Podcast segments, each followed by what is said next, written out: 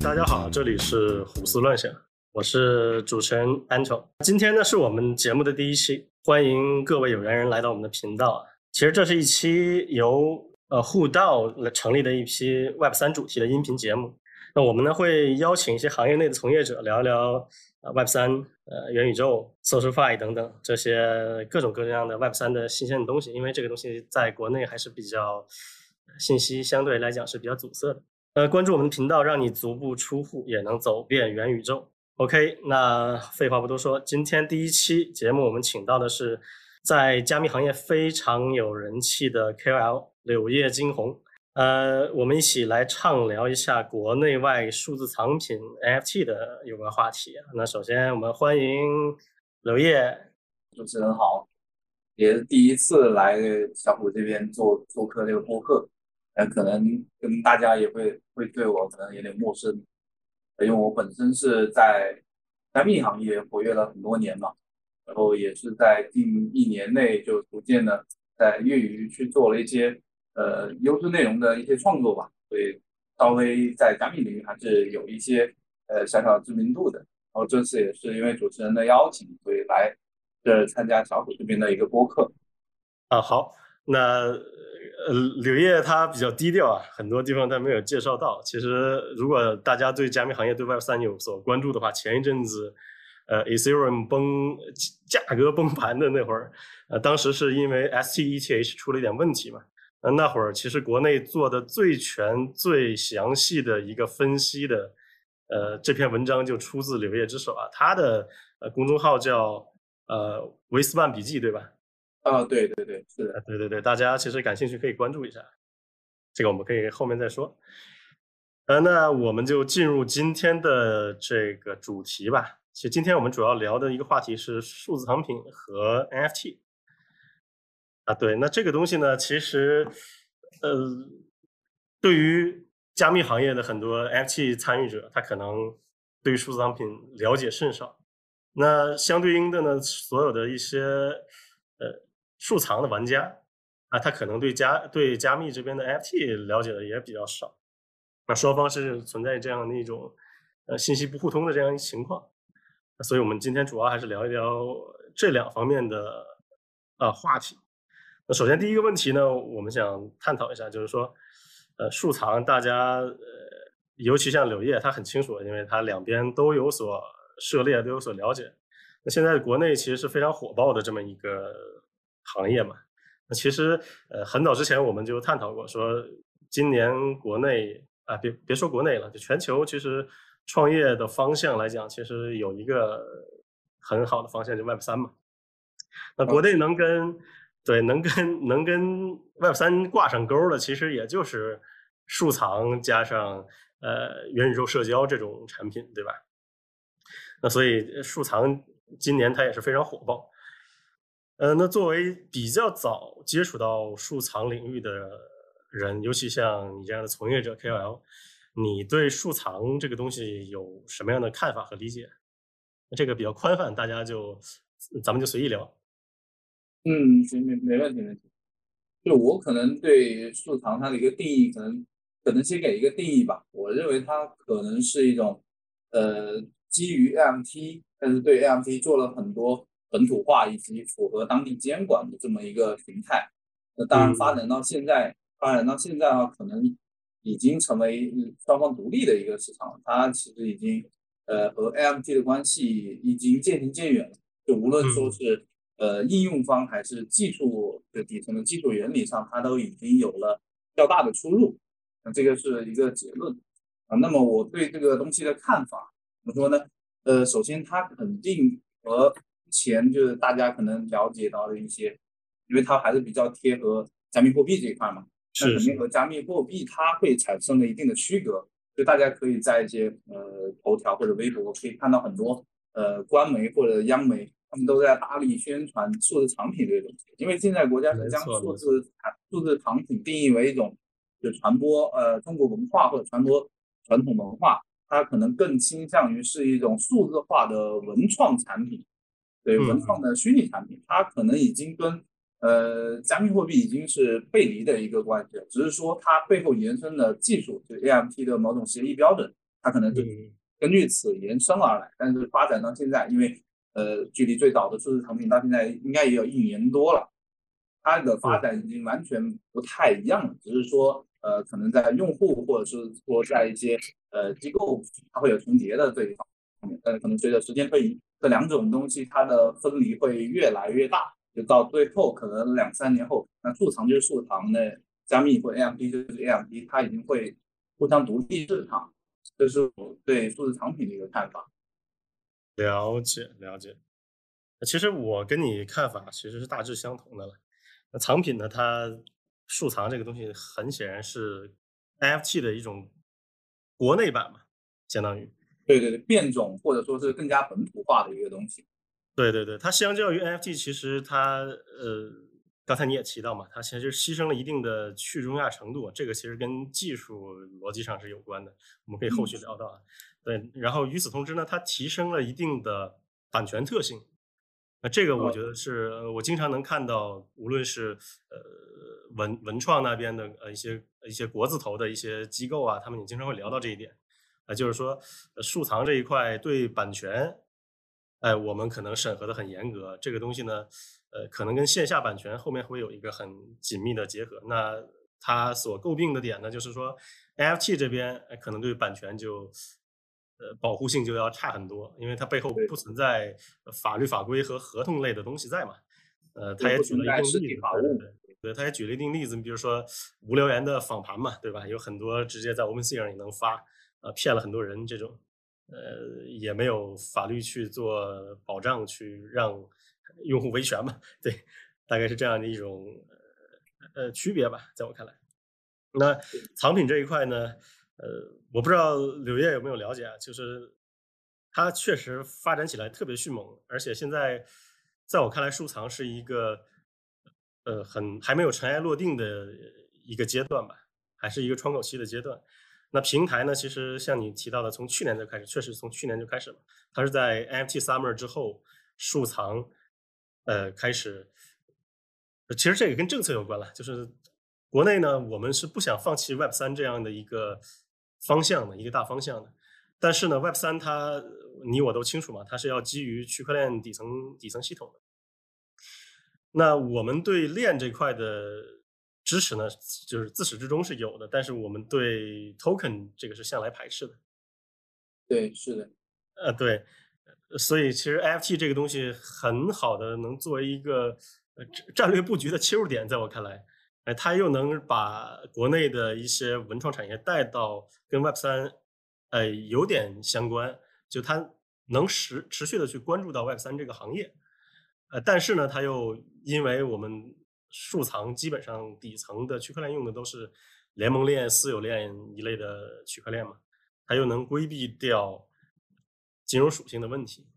国内一个特色化的一个点，因为你在其他的，你除了国内，你在全球范围内也很少会有做到做到这样的一个精细的本土化。那本土化它虽然是牺牲了一些金融属性或者一些去中心化的东西，但是它也带来了。很多其他方面的一个优势，像前面呃主持人提到的，就比如说在版权这一块，因为目前来说，你发数字产品的话，它一定是需要一个版权的。没错，没错。是，对，就是严格的数字产品，就无论是头部也好，还是说大家主流品牌去玩的一些也好，他们至少会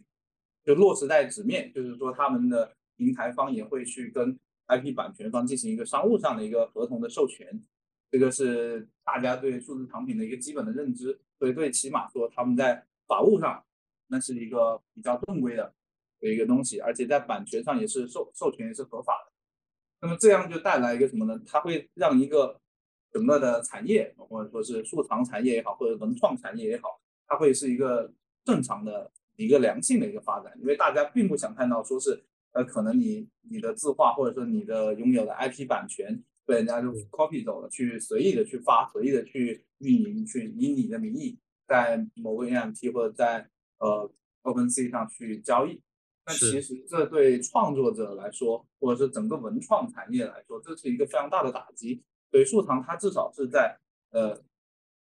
一个法务层面，或者说是它比较底层的去解决了这样一个问题。因为你不合法或者你没有经过授权的素藏，你想在国内发的话，这说白了就是一个违法行为。那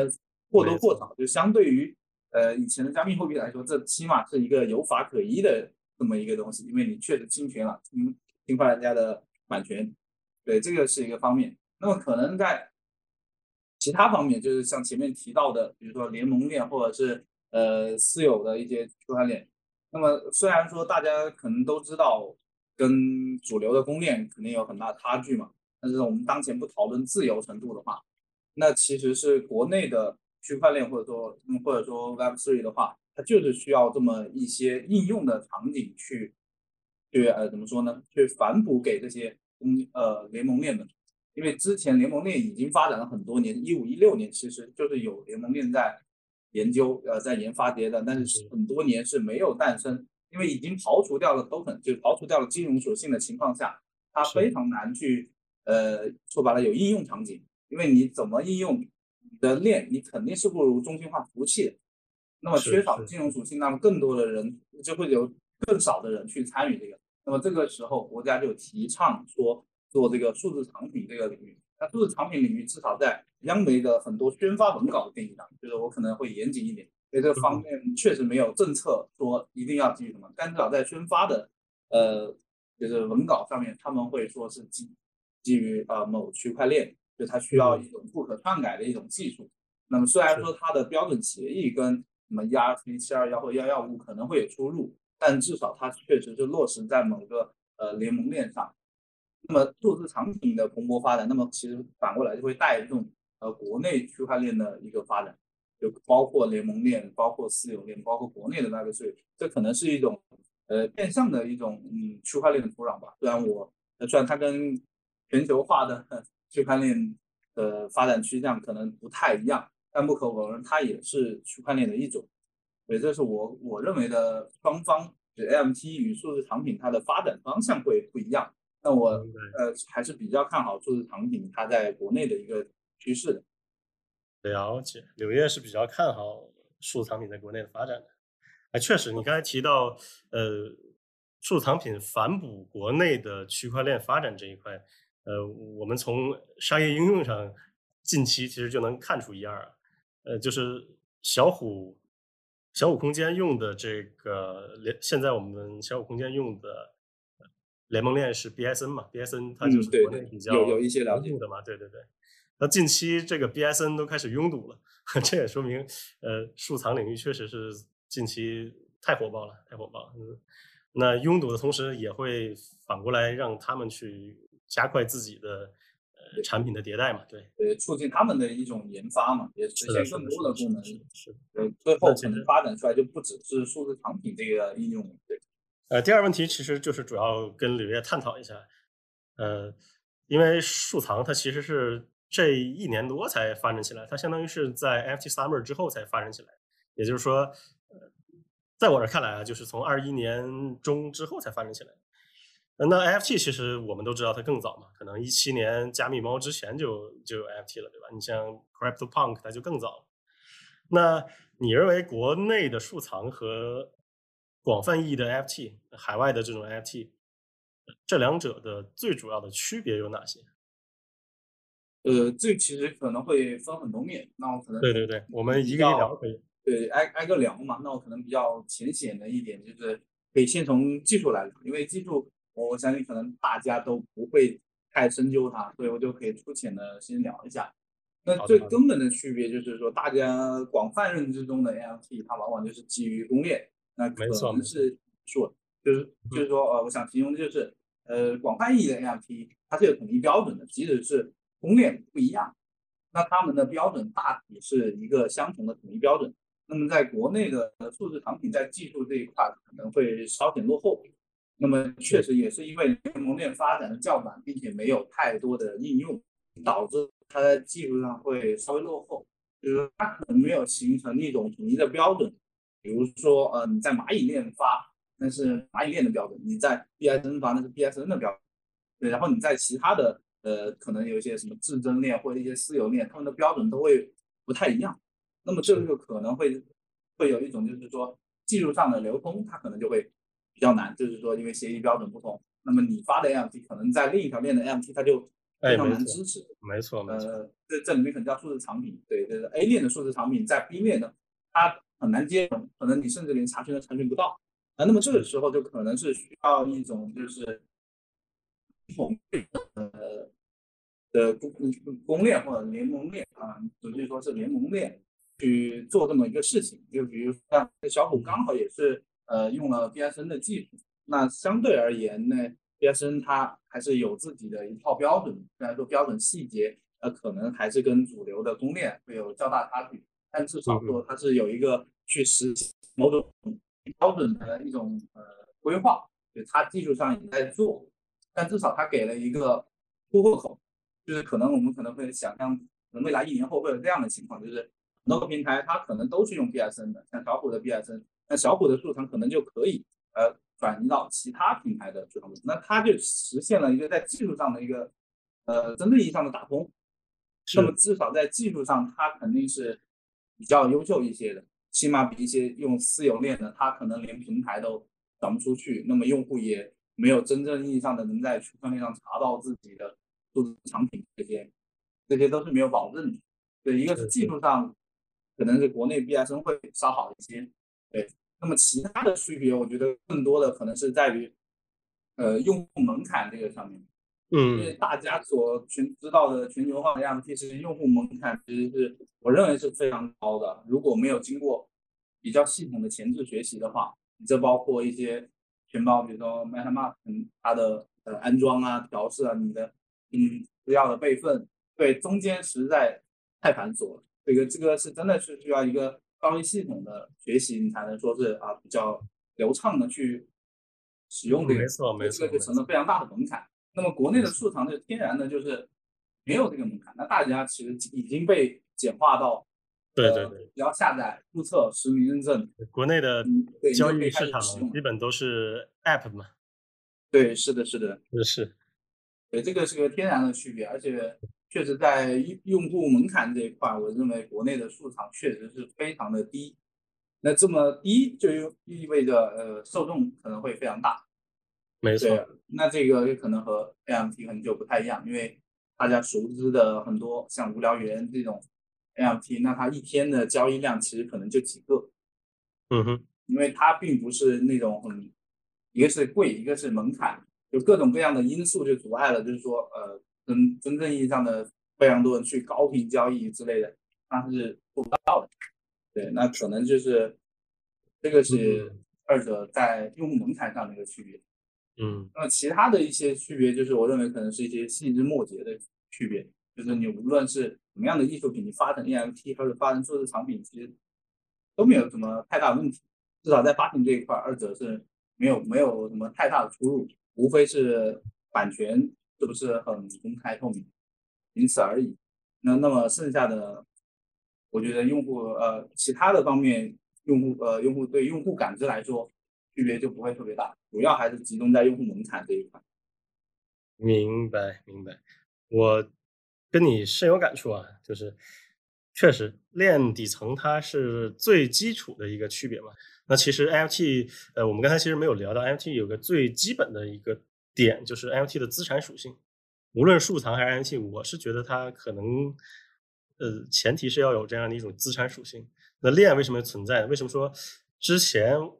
我们不能呃创建一个 A P P 在国内直接把图片上架，哎，我们直直接把这个图片就就作为一种商品卖出去，对吧？为什么现在数藏它能作为一种呃提供版权，呃，而且能供大众去消费的这种藏品存在呢？更最最大的一个点就是它把藏品上了链，上了链之后，它就呃因为链的特性嘛，赋予了它一定的资产属性，哎，不可转，哎，不可篡改、透明、公开、可溯源这些，对。那公链像你说的，它更为开放嘛？那更为开放，确实它也就更加的有利有弊嘛。这个事情，呃，优点当然它就生态之间互通更好嘛，它有更大的生态去给 NFT 去赋能，那链本身就是对 NFT 的一种更大的赋能了。那呃，缺点就是像你说的门槛太高，包括一些黑天鹅事件啊什么的安全性事件啊，对吧？你看那个周杰伦买的呃无聊猿不都被被盗被盗了？对。那除了刚才呃柳叶提到的链底层区别和产品的使用门槛这两点之外，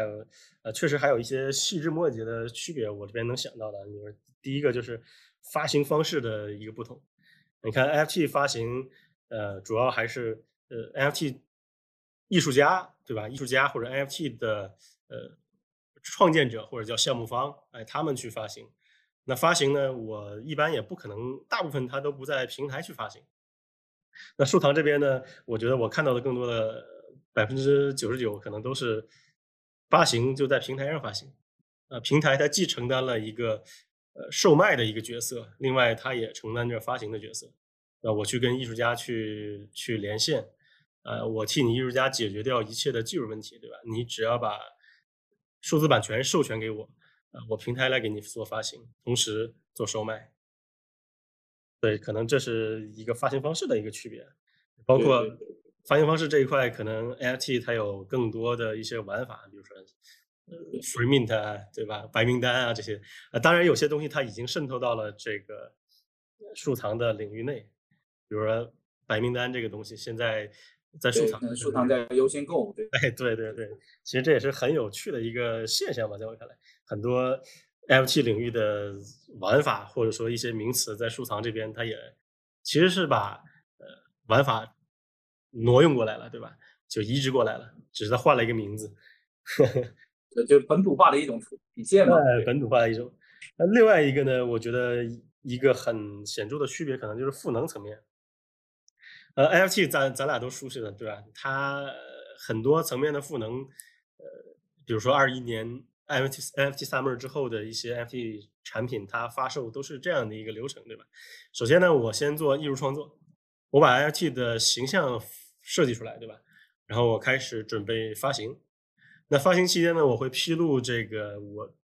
我的这期 NFT，我的这批 NFT，我要后面有哪些应用场景？那普遍的应用场景可能都是一个线上场景，比如说我要把我这期 NFT，呃，作为一种 PFP，对吧？作为头像用啊，或者是 Metaverse 里面的地块，对吧？等等等等，它可能有不同的这种线上赋能，对吧？是的，是的。是，那数藏这边它可能更多的赋能，都是一些呃平台内的赋能。我不知道柳叶有没有关注到啊？你比如说，就是它可能在技术底层也好，就是说出了平台，它的那个赋能是无法实现的。对，出了平台它无法实现这个赋能，我觉得这可能是后续很大的一个问题。对我我也观察到这个现象，其实也能理解，因为说白了就是联盟链或者国内区块链的基础设施它跟不上。就跟不上的意思就是说，你想实现一些像公链上有呃大家的一些 NFT 玩法或者特性，那么你在这儿就是代码层面上，它没有给你写好这些东西，就没有这样的呃方法或者功能可以给你调用。那么这就涉及到，那可能需要程序员基于某条链去单独的去造轮子，就说白了，你需要先把这个车轮给造出来。那么呃，但是数长它又不太一样的是，这个很吃一个窗口期，很吃一个红利期。那么它没有那么多的时间去沉下心做一些基础设施的研发，那么这些也功能的实现就从大家可能在公链中它是承载在公链的开发者身上，那么现在转移到平台开发者，那么所以最后就变成说，呃哪一家的呃数藏可能赋能更多，那么就其实是他们的平台开发者去实现的这么一些赋能，而不是数藏本身实现的。明白，明白，同意。嗯，那我们聊下一个话题啊。行行。嗯，有人说呢，无论是国内的数藏啊，还是说海外的 NFT 啊，就就是在很多用户看来都是割韭菜啊。我来就是投机一把，就是以这样的心态去参与这个市场。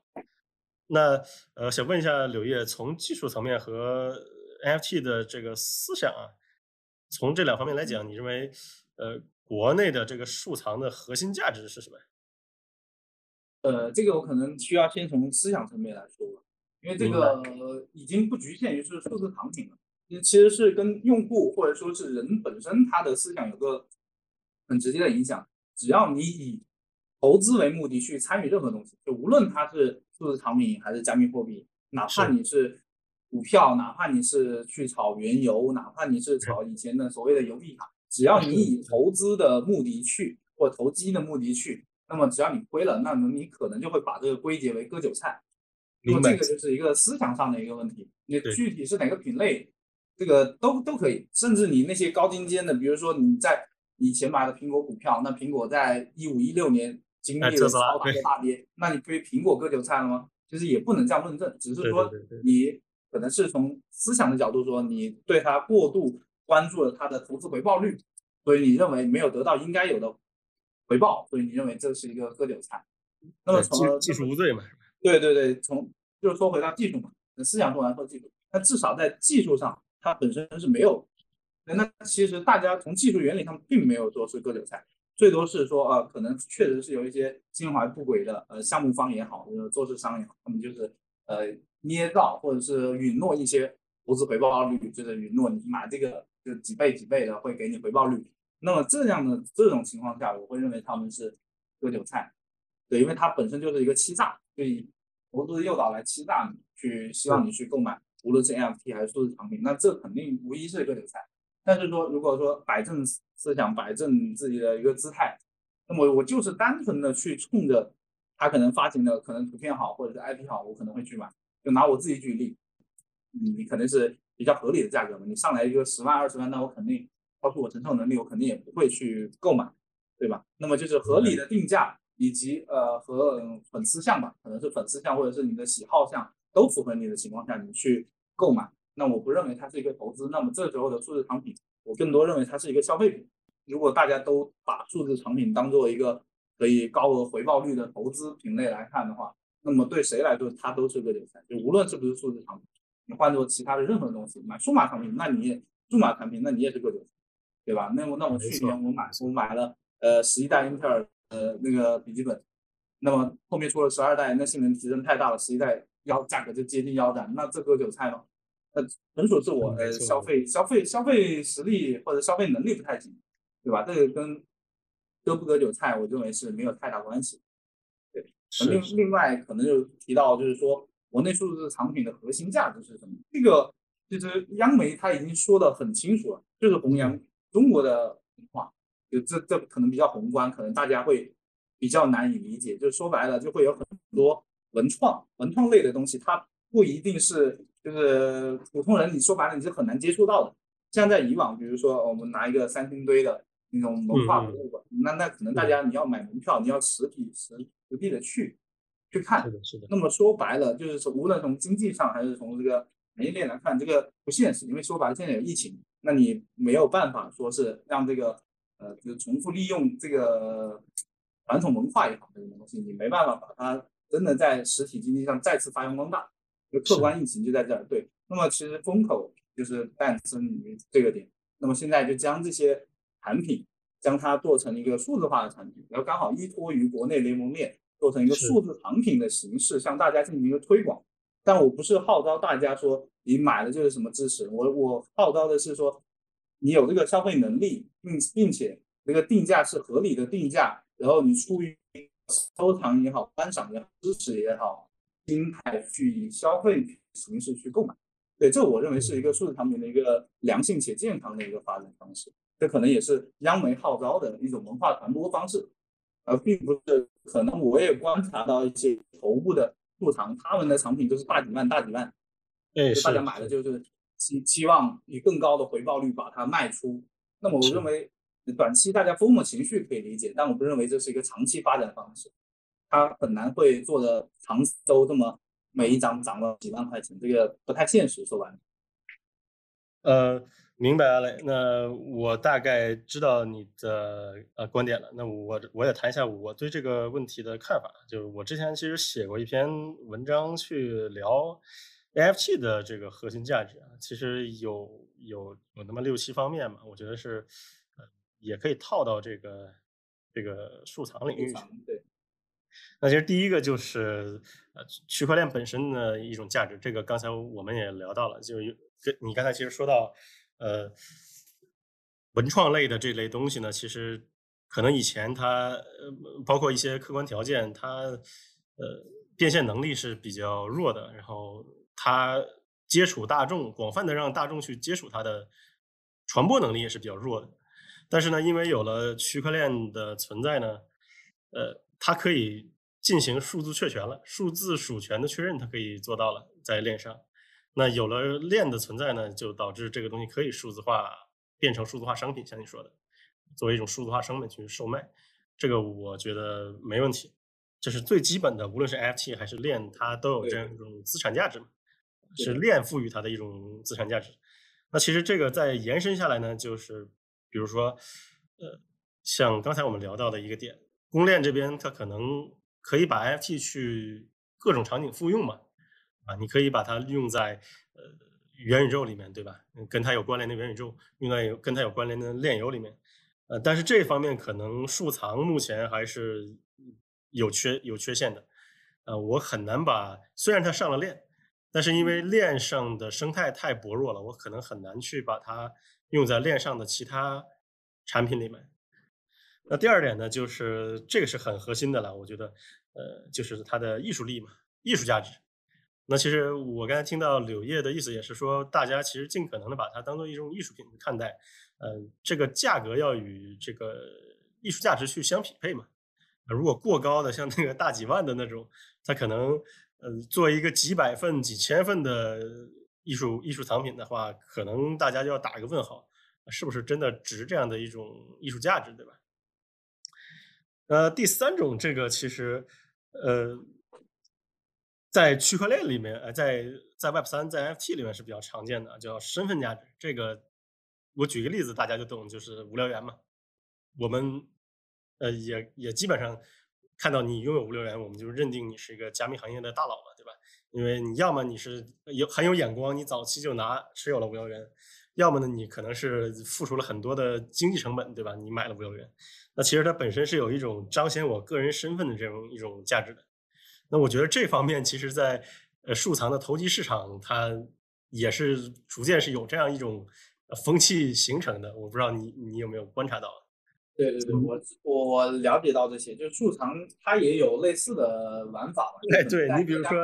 叫 OG，对吧？对对对，是有创世的一些呃一些数字产品，可能能拿到平台的一些其他方面的赋能。对，没错没错。对对，这也是身份象征的一种。对，是的。对，可能你比如说那个什么小图、中图、大图，还有创世，对吧？可能一些很厉害的平台，它的创世持有者，哎，那可能大家都会认它是一个。O.G. 嘛，对吧？对，是，对对对。那另一方面呢，其实就是这个也是可能 F.T. 的人感触更深啊，就是社区价值。社区价值，我觉得国内数藏领域其实这一块，呃，做的还不是特别好。但是可能国内，因为刚才咱们也聊到数藏领域呢，平台和发行它其实坐在一起的。那很多情况下，呃，可能这个数藏它有自己的，呃。艺术价值，对吧？艺术家也有自己的艺术表达在里面，但是艺术家很难去参与到跟购买收藏的用户之间的一个是的联动，对，它也很难去中间的一个环节，没错，它也很难去应该有个社区的价值去体现，但是说现阶段大家可能就忽略了这一点，它只是单纯的发售，对对对，发售可能将它的艺术价值给变现了，但是其中一个社区价值或者说嗯。大家可能叫共识价值，这些都没有去进行一个建立。没错，没错，因为咱俩也都观察到，其实数藏的社区其实更多的都是平台社区嘛，对吧？都是以平台为单位的这样的社区形式。呃，但是那平台为单位，那大家聊的更多肯定是一些呃，对吧？与艺术收藏之外的一些话题了。对，可能跟投资，对对对，相关更。对对，我想，而且我观察到一个点，你讲，呃，就是说，像大家去玩这个 NFT 的时候，他肯定会，就绝大部分情况下，他都会去加入一下那个的社区。那么，呃，他可能在这加入的时候，因为有些社呃 AMT 项目，他会搞一些活动，比如说类似要去抢白名单或者是空投相关的活动。是。那么，其实从经济学上来说，这就是相当于让这些用户提供了他们的精力。用了消耗了他们的时间，对，这就是他们的一种沉没成本。当你在一个 md 项目，可能我持续，呃，可能是以打卡的形式也好，或者参与话题、参与讨论去二次活动，反正我去弄了一个礼拜，那么这就是我的成本，我对投入的一个精力时间的成本。那么当他发行 NFT 的时候，那其实他会有更大的意愿去购买，毕竟我的心血我已经奉献在这个社区里了，甚至说这个 NFT 都有我创作的一部分。没错，很多，NFT 创作它都会吸纳用户提供的一个元素，比如说用户二创的元素，它可能会加入到那个 NFT 里面去进行啊一个体现啊，对吧？那那这个就是社区文化、社区价值的一种体现。但但目前在数场领域，可能大家都追求一种短平快，但是就忽略了这种社区的一种建设，大家可能就是就是是发售发售就就没有后续了。对，这个可能也是国内数藏的一个不同点吧。没错。其实我也认为，可能后续国内收藏如果持续发展下去的话，那呃社区这一块肯定是避免不了的，对，肯定是要要要要要持续发展的，对。因为呃，现在虽然大家购买的是艺术家授权的艺术品，但是与艺术家之间的呃真正的连接还是非常少，非常少。对的，尤尤其是一些文创类的，你这个，找不到艺术家，因为那些都是一些摄影作品或者一些历史文物的展品，没错，没没错，没有 没有艺术家。但是说白了，其实是可以需要发行单位，可能它是个博物馆，但它其实也可以建立自己的一个社区。对那无论什么承载形式，哪怕这个公众号也好，对，至少会跟你直接的购买者产生一些交流。对对对我觉得这这种形式发展下去可能会更好一些。对。对，其实现在各平台为藏品赋能也是比较片面，在我看来，那更多的是为为藏品赋予一些平台的平台的功能，对吧？平台的赋能，什么减免手续费啊这种，优先购啊这种。但其实我觉得更大的赋能肯定是要针对藏品本身的嘛，藏品本身的呃一些价值真正能传递给购买者，其实这才是比较好的赋能，在我看来。是的，是的，是的。单纯是嗯交易费率上的那些优惠，我都不认为它是藏品所带来的。对对藏对，跟藏品。它其实没没有一种体现。那么可能举一些抽象的例子，比如我我做个极端的假设，假设我花重金买了一个什么三星堆博物馆出的某某个数字藏品，或者说我集齐了它一个系列，那他们其实可以从一种呃宣传文化上给我一个什么类类似什么文化推广大使之类的一啊，些对对对对对对，虚拟的荣誉身份。那我认为，那这个就是一种单纯的，就是创作方，因为那个创作方可能是个博物馆，博物馆与购买者之间的一种连接，它可能也是社区文化的一种。那么我就可以呢，可能会因为我有这个虚拟荣誉，那我可能会去推广一下这个传传统文化，就可能这时候已经不包不仅仅是什么三星堆文化，可能是各种民族文化、各种类型的文化也好。那么这样的连接形式，我才认为可能它是藏品的一种体现，因为我是某个文化、某个少数民民族文化的收藏者，那么我承担了这样的，我不但我花钱的购买，并且你给我了一个荣誉身份，那么我应该会有弘扬这种文化的一种义务吧，义务的一种连接。当然，这并不一定是强行强行绑定的关系，只是说我可能基于这个一时的脑洞，就是认为可能会有一点这样的连接关系，会比较体现出这个数字藏品的一个价值，就包括弘扬国家文号召的这些呃文文创的这个价值在。同意，同意，同意。对，那说完这个社区价值，这是国内可能收藏做的目前不太好的点啊。那其实还有一个在 NFT 的一个价值，就是稀缺性价值嘛。那这个其实呃从产品形态上其实就有所区别了已经。呃，NFT 大多可能是以 PIP 形式发行的还是比较多啊，咱们咱们能看到的。对对对，哪怕是一些艺术品类的 NFT 呢，它普遍也是以呃几幅，对吧？一些艺术家，对他也就发几幅。国内是希望像你说的，他是希望呃能让广泛的人去广泛的人群去体验到，呃对国内的艺术嘛。所以国内的艺术藏品基本上是呃单一的这个表现层，对吧？我去发很多份，就是一张艺术作品，我发个呃一千份，对吧？我发个两千份、五千份，是这样一种形式。那你怎么看？，而且我我会认为，像国内它其实没有太必要太在意这点的一个事情。那么这个大手它号召的就是一种呃，可能理解为是普惠性的一种数字藏品，它可能不太需要高高在上，像以前那种呃实物的呃艺术品，它可能单幅卖到上百万、上千万，现在不需要这样的，它需要的就是呃把这一份实物藏呃实物藏品给它数字化。然后以某种这个联盟链的形式，以以它的技术发成数字藏品，然后以更普惠的价格，可能他发一千张，发一万张，但是我一张只要十块二十块，以这样的形式去传播出去，这个才是呃就是宏观导向上的呃一种文化传播。那好，那我们其实聊的也差不多了，呃，那下面呢我们就回答几个呃用户提问。呃，其实，在节目开播之前呢，我们也在社群里面做了一个问卷调查，